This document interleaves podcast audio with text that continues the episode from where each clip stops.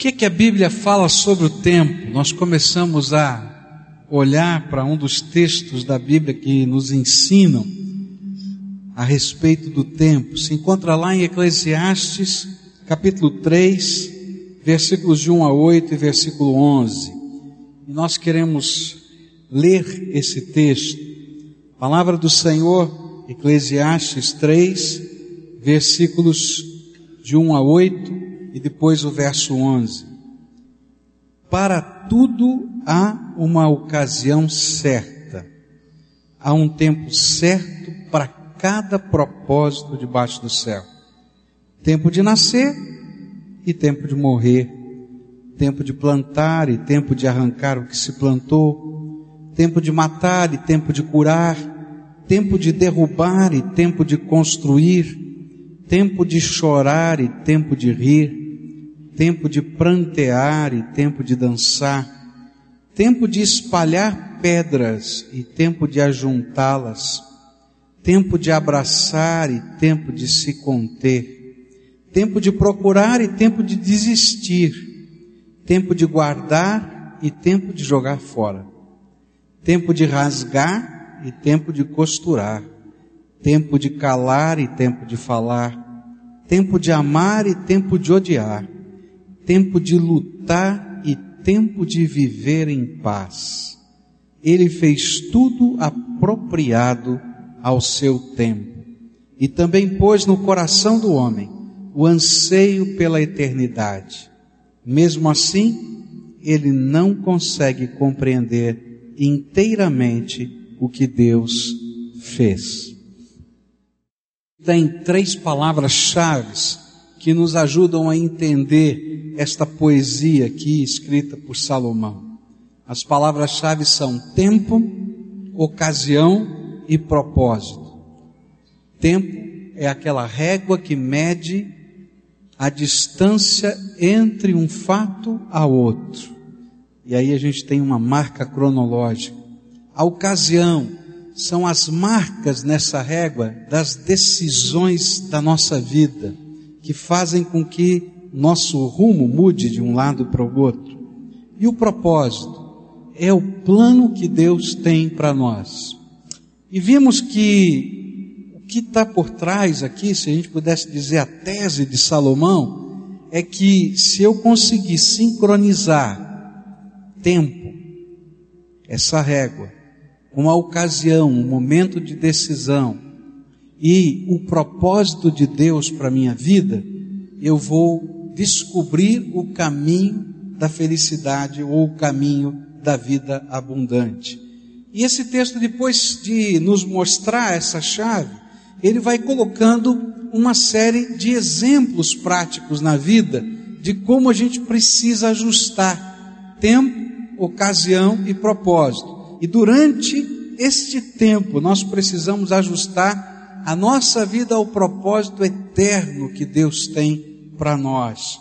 E o triste é que muitas vezes, ainda que muitos sinais sejam dados ao longo do tempo de que o nosso propósito é eterno, a gente não consegue discernir a grandeza e a bênção de Deus. E às vezes a gente passa por tantas situações na vida porque a gente não faz essa conexão de que o propósito de Deus é eterno, que se eu não tiver ajustado nesse propósito, eu vou perder a alegria da própria vida e vou perder o sentido da vida.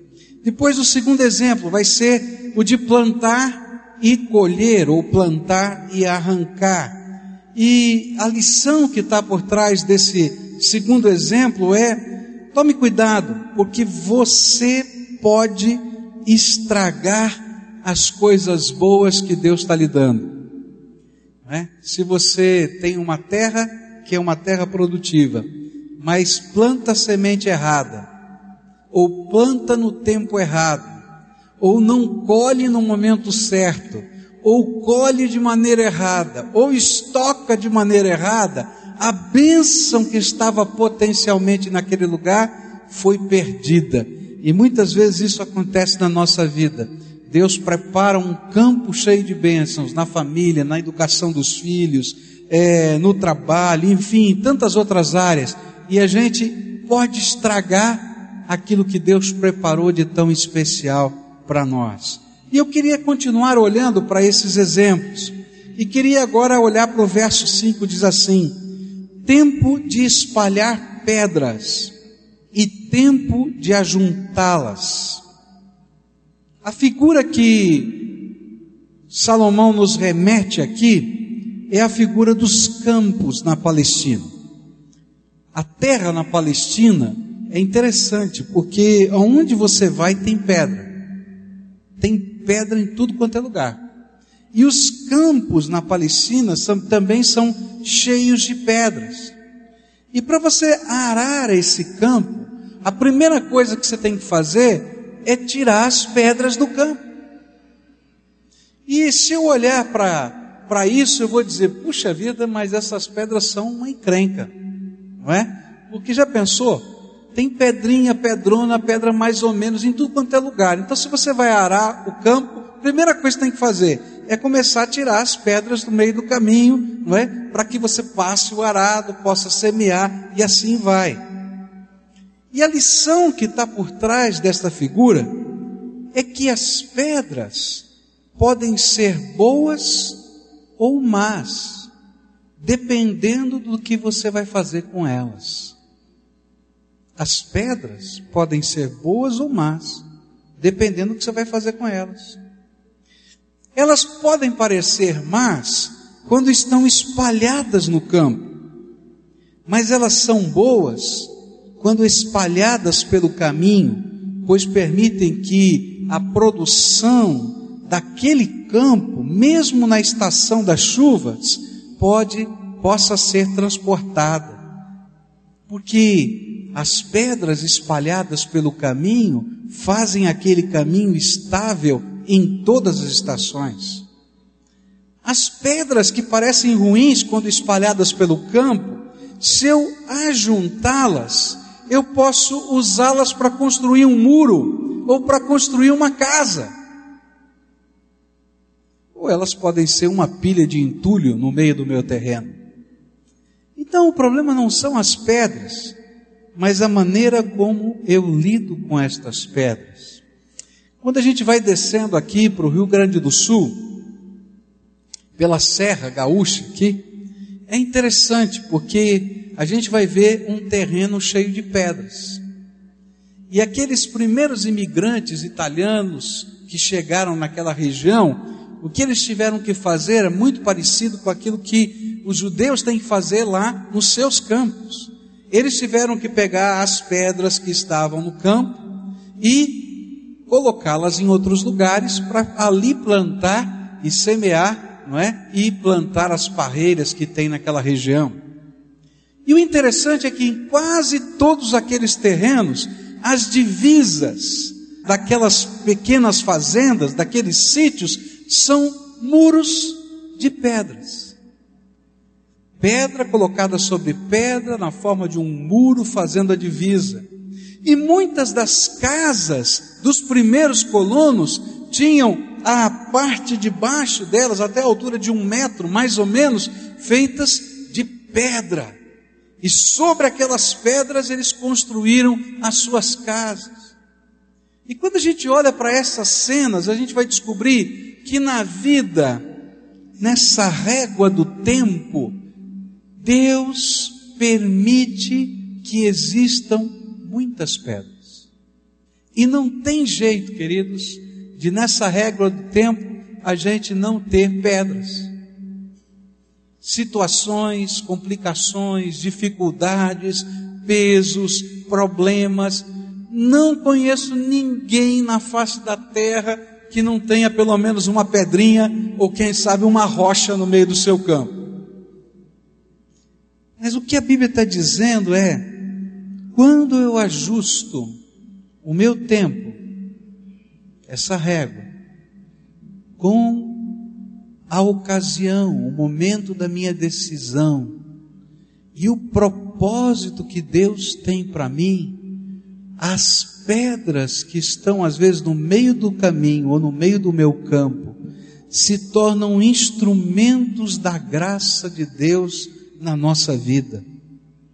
Porque nós podemos usá-las No tempo, estas pedras da vida foram espalhadas, mas eu preciso em cada ocasião, de acordo com o propósito divino, discernir se devemos juntá-las como um alicerce de experiência, um muro, uma represa, uma construção de relacionamentos sólidos, ou quem sabe deixá-las espalhadas como pequenos marcos ou calçamento do caminho da nossa vida.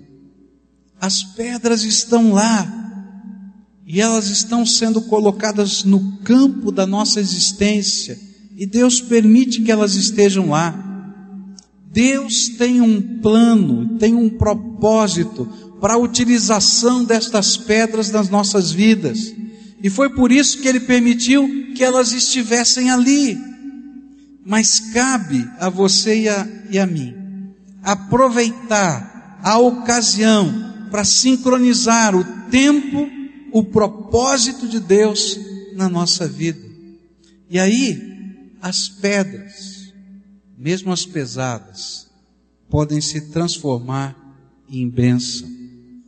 Mas toda vez que eu não consigo fazer essa sincronia entre o tempo, o propósito de Deus e as minhas decisões, as pedras se tornam tropeço e muitas vezes uma arma destrutiva.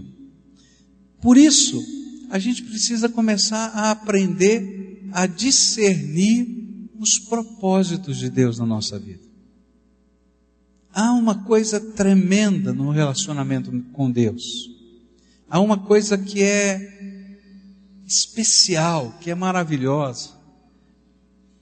Deus fala conosco. Deus fala conosco.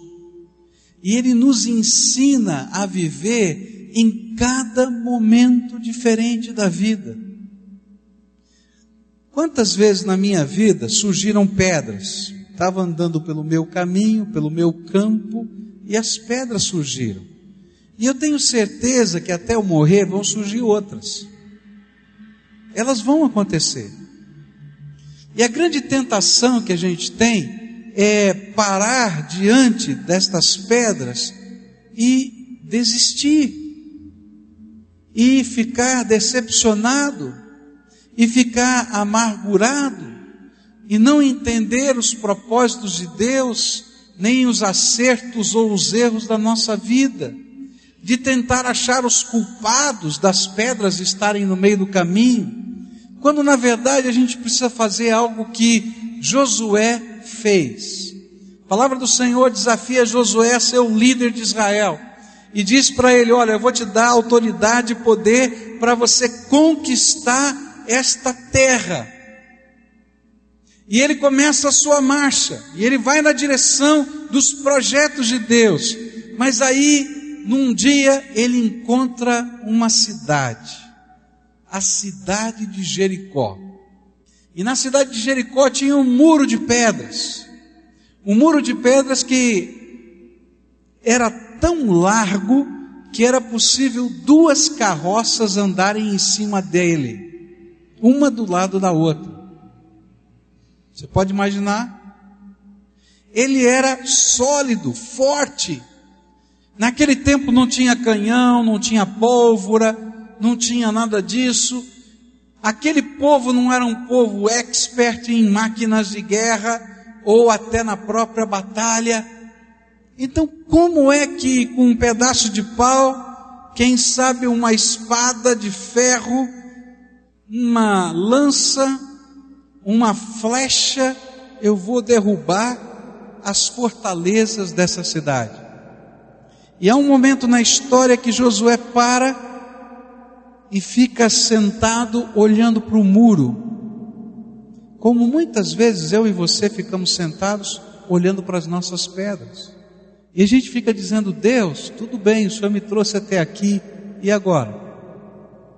O que, que a gente faz? Qual é a tua estratégia? E eu acho tremendo porque Deus fala conosco.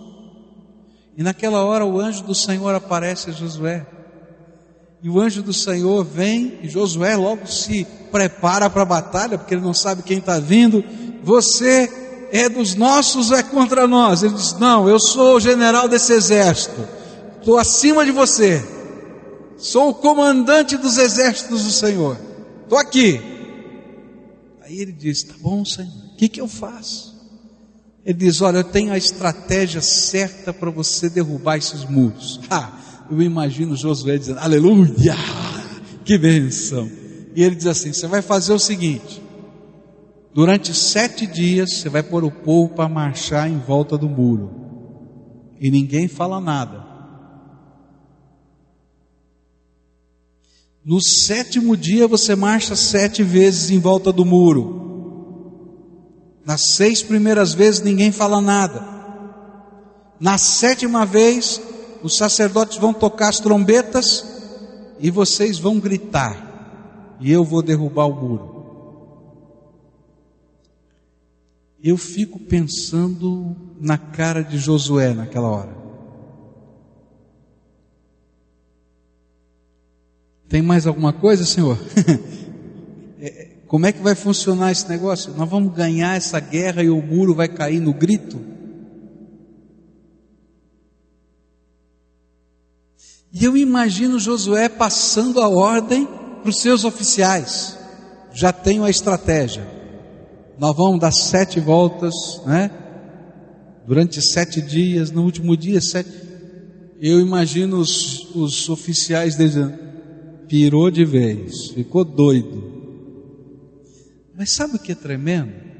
É que quando a gente escuta a voz de Deus e a gente faz essa sincronia no tempo, nessa régua da minha vida, eu tomo a decisão segundo o propósito de Deus, para a glória de Deus. Os milagres de Deus acontecem. E aí as pedras que estão no caminho, e as pedras que são obstáculos, as pedras que parecem tragédia, elas se tornam em ferramentas da graça de Deus. Porque, meus queridos, depois que aquele muro caiu, o povo de Israel sabia que toda aquela terra era deles, que não havia fortaleza maior do que o Deus Todo-Poderoso, que não havia obstáculo maior do que a graça de Deus operando nas suas vidas. E aí a gente vai aprendendo construir com as pedras que Deus permite que estejam no nosso caminho. Queria dizer para você que provavelmente alguns de nós estejamos aqui hoje e talvez dizendo: Senhor, como eu gostaria de hoje poder te louvar, como eu ouvi esse povo louvando ao Senhor. Mas o meu coração está doído, está apertado, está doendo, porque eu estou vivendo um tempo tão complicado e tão difícil, onde eu só consigo enxergar as pedras que estão diante de mim. E hoje o Espírito Santo de Deus está dizendo o seguinte para você: estas pedras estão aí, elas são de verdade, elas são pesadas, elas são complicadas, mas nas minhas mãos, a tua vida nas minhas mãos pode transformar essas pedras em recursos para a sua vida. Para construir, quem sabe, uma família mais forte, para construir relacionamentos mais fortes, para poder construir uma vida que dependa da graça de Deus. E para isso, queridos, a gente tem que estar sintonizado com o Senhor, fazendo essa sincronia e aí então este versículo será uma verdade para nós. Romanos 8, 28 diz assim: Sabemos que Deus age em todas as coisas para o bem daqueles que o amam, dos que foram chamados de acordo com o seu propósito. Olha que palavra! Sabemos que Deus age em todas as coisas para o bem daqueles que o amam. Tem uma pedra pesada aí no meio do teu caminho? Deus vai te ensinar a usar essa pedra. Quem sabe para construir um muro, para construir uma casa, para construir uma represa, ou quem sabe, para calçar o caminho que vai pela frente.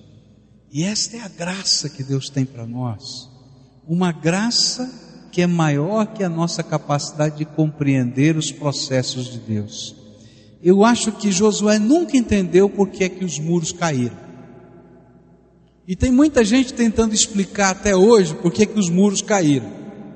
Tinha um livro anos passados publicado que queria tentar provar todos os milagres da Bíblia cientificamente, que eles tinham acontecido por causas naturais e científicas. Então eles diziam: não, é que na hora que todo mundo gritou, então as ondas sonoras balançaram as pedras e as pedras ruíram. Só que nunca ninguém conseguiu repetir esse feito. Se fossem só as ondas sonoras, eu e você conseguiríamos repetir esse feito. Mas não, queridos. O poder de Deus se aperfeiçoa na nossa fraqueza. E é por isso que as pedras, as pedras que são pedras pesadas e complicadas, só podem ser usadas de uma maneira produtiva na nossa vida quando a graça de Deus entra na nossa história. E é por isso que no tempo, na régua do tempo, eu tenho que sincronizar a minha decisão com o propósito de Deus, porque só assim os milagres de Deus começam a acontecer na minha história. Outro exemplo que Salomão vai colocar diante de nós, está na segunda parte do verso 5. Tempo de abraçar e tempo de se conter. E essa figura nos remete à maneira como as pessoas no Oriente expressam os seus cumprimentos. É através de abraços e beijos. Então você encontra alguém, você vai saudar alguém, você vai dizer algumas palavras, depois você vai lá, abraça, abraça de um jeito, dá um beijinho daqui, dá outro beijinho dali. Esse era o jeitão daquele tempo. Então o que esta figura está nos mostrando é que na vida há uma ocasião um momento decisivo de dizer: Olá, cheguei. E há também um momento decisivo de dizer: Adeus, estou indo embora. E nós precisamos aprender a sincronizar o tempo, a ocasião e o propósito divino às decisões que não são muito fáceis de serem tomadas, tais como o momento de mudar de cidade. Não é fácil mudar de cidade. Quando a gente muda de cidade, a gente tem que deixar pessoas, a gente tem que deixar a família, a gente tem que deixar amigos, não é? E aí a gente chega na cidade e não conhece ninguém, e aí a gente tem que começar a construir relacionamentos, e nem sempre é tão fácil construir os relacionamentos. E não é só isso, se você é um crente no Senhor Jesus Cristo, mudar de igreja é uma encrenca. Não é verdade? Porque igreja é família. E aí a gente vai para uma outra igreja, a igreja é abençoada, é maravilhosa, mas não é a nossa igreja. E aí a gente fica olhando e dizendo, puxa vida, mas a minha igreja lá era assim, a minha igreja aqui é diferente. E aí a gente fica um peixe fora d'água. Mas o que a Bíblia está dizendo é que eu preciso aprender a sincronizar o meu tempo de vida com as decisões importantes e o propósito de Deus, até com questões como estas, mudanças geográficas. Por quê? Porque às vezes, quando eu começo a analisar algumas questões da minha vida, e eu olho para elas sem esta sincronia, eu posso me machucar e posso machucar os meus queridos. De repente eu tenho um sonho de ganhar dinheiro e surge uma oportunidade e eu então vou para esse lugar da oportunidade, porque lá é o lugar de eu ganhar o dinheiro. Só que lá minha família entrou em depressão, todo mundo está machucado, todo mundo chorando pelos cantos. Você está cheio de dinheiro, mas não tem família, porque a tua família está quebrada. E aí chega um tempo que você não aguenta mais ver, ver esse teu povo sofrer e você manda de volta. Vai para lá, volta para lá, eu vou ficar trabalhando aqui. E aí a família ficou dividida. Que a gente não entende o que está acontecendo. E aí é que vem o princípio de Deus. Há um tempo certo para dizer olá, e há um tempo certo para dizer, e eu preciso olhar para cima para discernir os tempos da minha vida os momentos em que eu tenho que chegar, em que eu tenho que sair. Todos nós, durante a nossa carreira, vamos ter mudanças profissionais. E não é fácil a gente viver mudanças profissionais. É complicado. Porque, da mesma maneira como as cidades têm uma cultura, as empresas também têm a sua cultura. E a gente vai ter que aprender a lidar com isso. Há na vida da gente mudanças ministeriais. Você é um servo do Senhor, você está desenvolvendo um determinado ministério, e de repente chega um momento que Deus te tira desse ministério e coloca em outro. E se você ficar nesse ministério, se atrapalha o reino de Deus. E se você não for para aquele outro que Deus está te dando, você também atrapalha o reino de Deus. E é por isso que a gente tem que aprender a ajustar tempo, decisão, ocasião e propósito divino. Quando chegar e quando sair. Quando começar e quando parar. Quando liberar.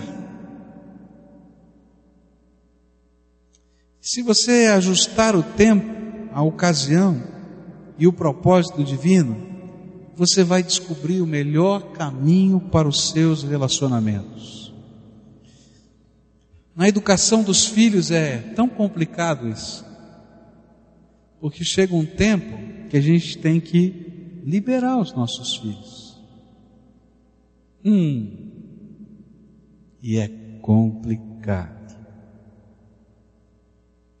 Claro, a gente continua sendo pais, a gente continua amando, a gente continua tentando proteger, a gente continua tentando influenciar positivamente, mas eles vão ter a vida deles, as decisões deles, elas não são mais minhas. E é tão complicado a gente perceber esse tempo.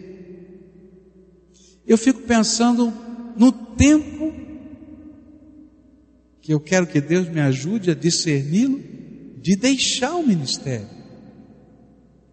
Porque se eu ficar além do tempo, aqui nessa igreja, eu atrapalho o reino de Deus. E eu tenho que aprender de Deus a fazer esse discernimento. Mas eu não vou atrapalhar só o reino de Deus, eu vou atrapalhar a minha própria vida. Porque eu vou estar fora do propósito de Deus que a Bíblia está dizendo é que eu tenho que ter essa sensibilidade no meu coração, através da revelação de Deus, da iluminação de Deus, desse caminhar íntimo com o Senhor, para saber qual é a estratégia, qual é o jeito, e colocá-lo em prática com coragem. Porque algumas vezes Deus nos fala o que a gente deve fazer e a gente tem medo porque de alguma maneira a gente manter aquilo que está acontecendo e que a gente já está acostumado é uma certa segurança. Não está mudando nada, não tem desafio novo, a gente está na fase da manutenção, não é? Está tudo aqui caminhando. E a gente tem uma falsa ideia de que a gente pode perpetuar esse sentimento de segurança. E Deus está dizendo, filho, se você não sair agora, não tem segurança, porque a segurança não está nesse lugar, a segurança está na minha mão, continua andando seguro na minha mão e ali está a sua segurança. Com os filhos, às vezes a gente tem tanto medo, né? Medo disso, daquilo, daquilo outro, o que vai acontecer. E tem um momento, queridos, que a gente tem que abrir mão e dizer: Filho, agora o rumo é teu e as suas decisões certas ou erradas virão sobre a sua cabeça. E é difícil, como é difícil. Mas chega um momento que o Espírito de Deus nos leva a isso, e a gente tem que tomar decisões assim. Que Deus nos dê graça para isso. O próximo exemplo vai estar no verso 6, onde a Bíblia diz o seguinte: tempo de procurar e tempo de desistir, tempo de guardar e tempo de jogar fora. Duas figuras muito parecidas. A primeira figura nos remete a uma perda provavelmente de um dos animais do rebanho que se extraviou. E aí há um tempo em que nós devemos empreender uma busca. Porém, chegará o tempo em que precisaremos parar de procurar, pois de modo contrário perderemos o resto do rebanho pela falta do nosso cuidado. Porque para poder procurar, eu vou ter que deixar o rebanho lá sozinho. E se eu continuar procurando, procurando, procurando, eu vou perder todo o rebanho. E a Bíblia está dizendo: olha, na vida tem um tempo para procurar e um tempo para desistir de procurar. Segunda figura, tempo de guardar e tempo de jogar fora. Fala do tempo em que a gente vai guardando todas as coisas mas também daquele tempo que nós precisamos olhar no nosso armário e ver que tem um monte de coisa lá que não presta, que não adianta guardar, que não tem sentido, que não tem utilidade, e que se elas continuarem ali estão atravancando o espaço para as coisas importantes que deveriam estar naquele lugar, porque não cabe. E as duas figuras nos falam de como nós podemos ficar prisioneiros do nosso passado, ou constantemente obstruídos pelas nossas perdas. Tem muita gente que está vivendo ontem e não consegue viver hoje e nem tem esperança para amanhã. Ou porque não conseguem abrir mão das suas perdas. Talvez perdas muito doídas, como um ente querido. E eu continuo vivendo a minha vida como se eu não tivesse perdido meu ente querido. O problema é que a vida fica parada e a gente fica angustiado a gente não consegue olhar para frente, a gente não consegue olhar para dentro de nós, a gente não consegue olhar para cima, para Deus. A vida fica toda obstruída, toda travada. E a Bíblia nos diz que há um momento em que eu tenho que procurar, em que eu tenho que lutar, mas há um momento em que eu tenho que aprender a deixar, tenho que desistir porque essa é uma procura que não vai produzir nenhum efeito positivo na nossa vida. Da mesma maneira, a figura do armário lotado é que alguns de nós vamos colecionando dentro do armário da vida um monte de entulho, gente. Dores, mágoas, decepções. E a gente vai guardando dentro do armário. Sabe por quê? Porque a gente acredita que um dia a gente vai poder pegar aquelas promissórias de dívida que as pessoas têm conosco do passado e a gente vai poder apresentar aquelas promissórias e elas serão pagas. Só que elas nunca serão pagas. Não tem jeito delas serem pagas elas perderam a data de validade. E sabe o que elas fazem? Elas fazem muito mal. Elas entulham a nossa vida, elas se tornam um peso que eu tenho que ficar carregando dia a dia, e que machuca demais, e que dói demais. E aprender a sincronizar o tempo, a decisão ao propósito divino, é entender que há momentos da nossa vida de perdas, de dificuldades, de angústias, de mágoas, em que eu tenho que pegar tudo isso e dizer: Senhor, de hoje em diante não está mais na minha mão. Coloquei nas tuas, meu armário esvaziou, e eu vou cuidar dos propósitos que o Senhor tem para a minha história. Eu me lembro de uma ocasião que estava num culto, eu fui convidado para pregar num culto. Eu não sabia exatamente o que, que era o culto. E era um culto no dia do aniversário de uma menina que tinha morrido.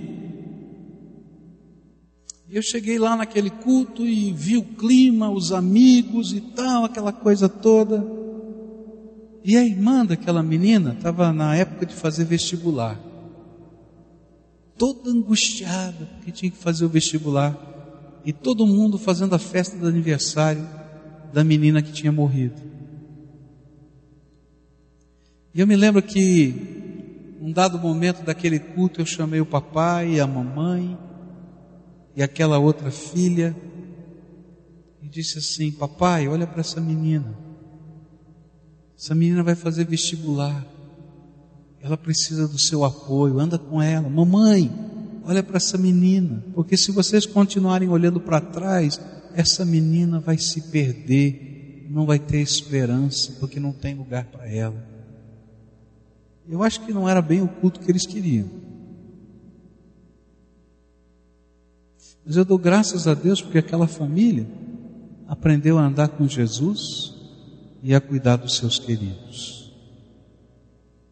Na vida, queridos, a gente tem que fazer isso. Não é esquecer das pessoas que nós amamos, nem esquecer do nosso passado, mas é deixar a vida correr, é dar passos crendo que Deus está no controle e que ainda que eu não consiga entender todas as coisas, eu vou caminhar com aquele que cuida de mim.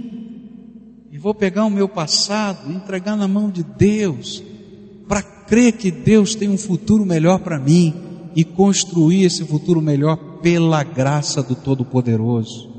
O que é que você está guardando no teu armário? Qual é o lixo que está lá dentro, está podre, fedido? está fazendo mal, que tem que colocar para fora, querido, para dar passos concretos de vida. Que se a gente não fizer isso, a gente se perde. E sincronizar o tempo, a decisão e o propósito de Deus é nesse tipo de enfrentamento da vida continuar crendo que Deus está no controle e continuar crendo que Ele vai nos conduzir pelo seu caminho que a gente não entende como é que o muro vai cair, que a gente não sabe o que tem pela frente, mas eu creio na graça do Deus Todo-Poderoso que me acompanha todos os dias. A última coisa que eu queria destacar nesse texto hoje está no verso 7. Tempo de rasgar e tempo de costurar. Esta figura nos fala de um costume dos hebreus, de expressar o seu arrependimento, rasgando as suas roupas diante de Deus, como um sinal de vergonha e luto pelo seu pecado. Esdras 9 diz assim, como um exemplo só: Então todos os que tremiam diante das palavras do Deus de Israel reuniram-se ao meu redor por causa da infidelidade dos exilados. E eu fiquei sentado ali, estarrecido, até o sacrifício da tarde. Então, na hora do sacrifício da tarde, eu saí do meu abatimento com a túnica e o manto rasgados, e caí de joelhos com as mãos estendidas para o Senhor, meu Deus, e orei: Meu Deus, estou por demais envergonhado e humilhado para levantar o rosto diante de ti.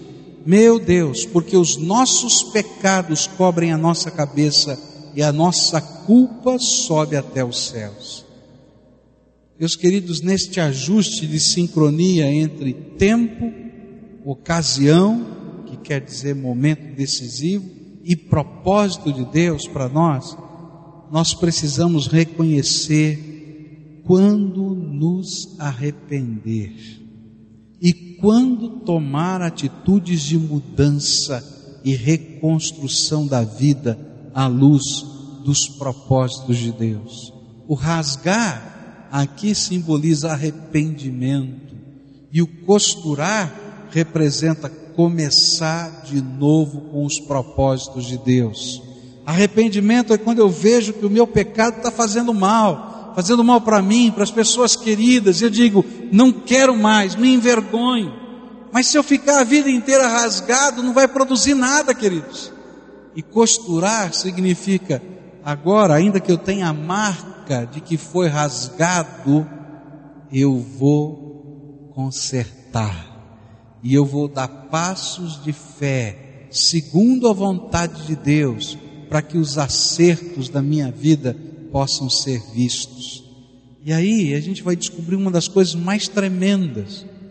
Toda vez que há arrependimento na nossa vida, fé e mudança de atitude, nesta sincronia do tempo, da ocasião e do propósito, Deus nos dá uma nova vida.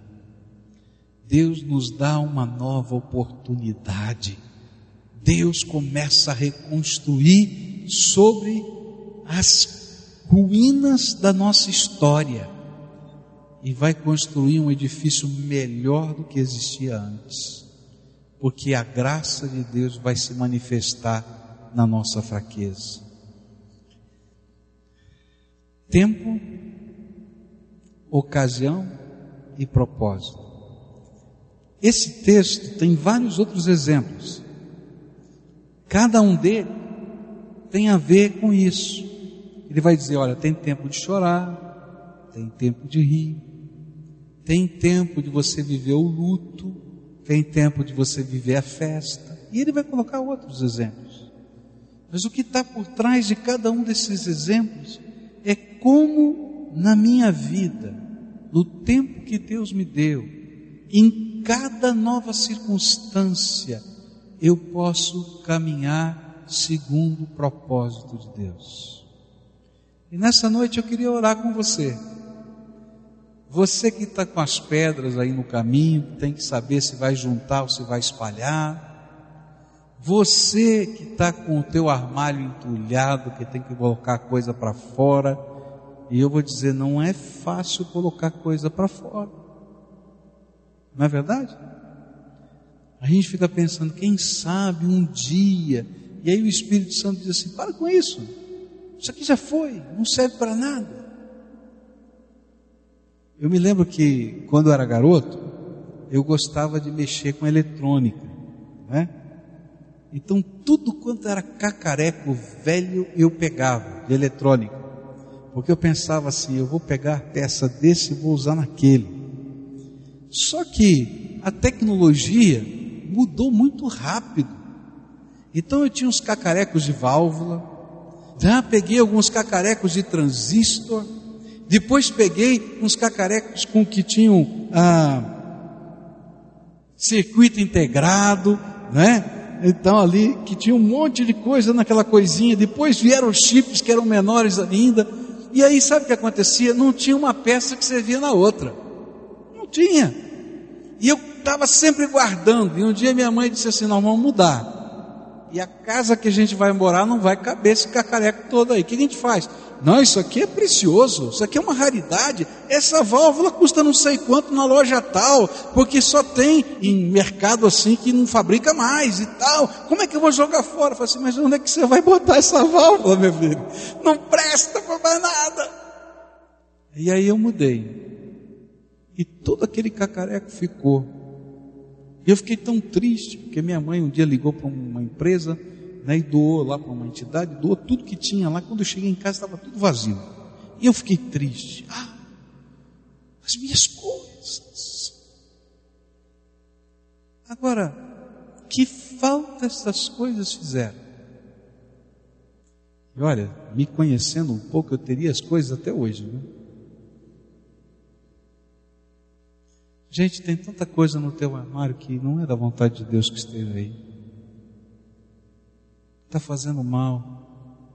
E sabe o que é pior?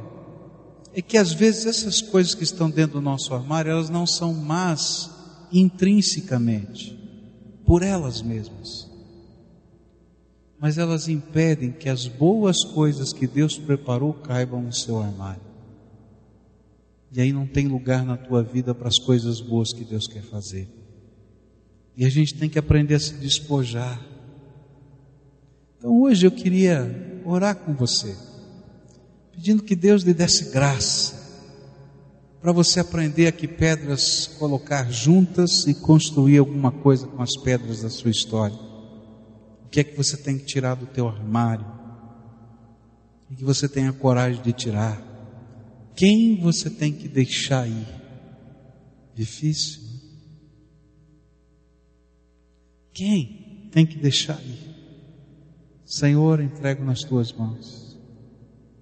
Eu fico impressionado com a história do filho pródigo porque aquele pai teve tanta coragem de deixar aquele filho ir.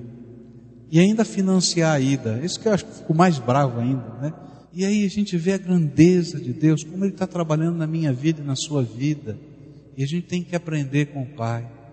E hoje eu queria orar com você. Eu queria orar para que Deus lhe desse graça, Deus lhe desse visão, revelação da vontade dEle, iluminação dos seus olhos para que estas decisões tão sérias da vida sejam ajustadas no tempo da sua vida com o propósito de Deus.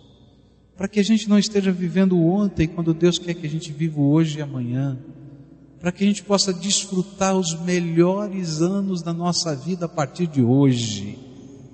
Eu creio nisso, que Deus tem o melhor ainda para vir. E eu estou aqui querendo fazer parte desse processo. E antes de eu começar a orar, fala você com Deus, diz para Ele o que é está aí no teu armário. Pergunta para Deus, se você não está conseguindo lembrar, pergunta para Ele: Jesus, me ajuda a entender o que está guardado no armário e que está fazendo mal. E Deus vai falar com você. Pergunta para Deus que pedras você tem que juntar e que pedras você tem que espalhar pelo caminho.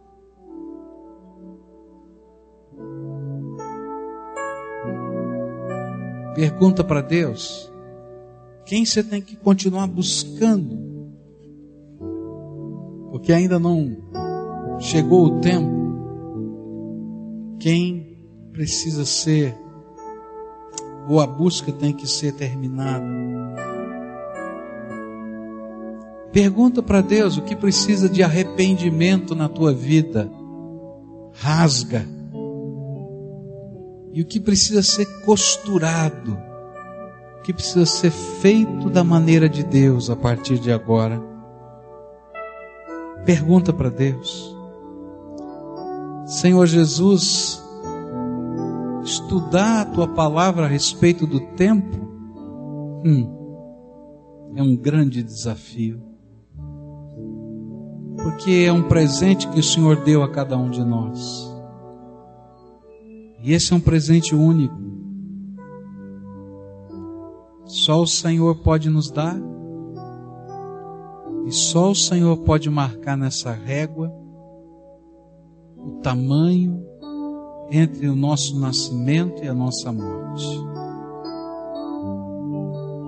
Mas, Senhor, no meio desta régua, o Senhor tem nos dado tantas oportunidades para ajustar a nossa história de vida com os propósitos da eternidade. E hoje, Pai, na medida em que estávamos estudando esse texto e meditando nele, quantos pontos, Senhor, de decisão o Senhor nos revelou. Alguns acertamos, outros erramos, Senhor. Mas nessa hora nós viemos diante do Senhor pedir ajuda no Senhor, a construir a nossa vida com plenitude, com sabedoria, para a eternidade, para a tua glória. E é por isso, Senhor, que nós estamos pedindo ao Senhor, nos ensina a juntar pedras no momento certo e a espalhá-las, Senhor. Ajuda-nos, Senhor, a dizer olá e a Deus no momento certo. Ajuda-nos, Senhor, a buscar e desistir da busca, Ajuda-nos, Senhor, a guardar e a jogar fora. Ensina-nos, Jesus, a nos arrependermos e a começarmos de novo com a tua graça. Porque sem ti nada podemos fazer. E eu quero te pedir, Senhor, que nessa noite, cada casa, cada família, cada pessoa aqui, receba do Senhor graça, bênção, que do teu armário celeste sejam, Senhor, derramadas sobre os teus filhos bênçãos sem medida. E que eles possam, Senhor, ter espaço no coração e na vida para guardar as bênçãos do Senhor e para tirar aquilo que não presta, aquilo que só atravanca a vida de lado. Fica conosco, Senhor. Ensina-nos a viver. Dá-nos a tua alegria. É aquilo que oramos no precioso nome de Jesus. Amém e amém.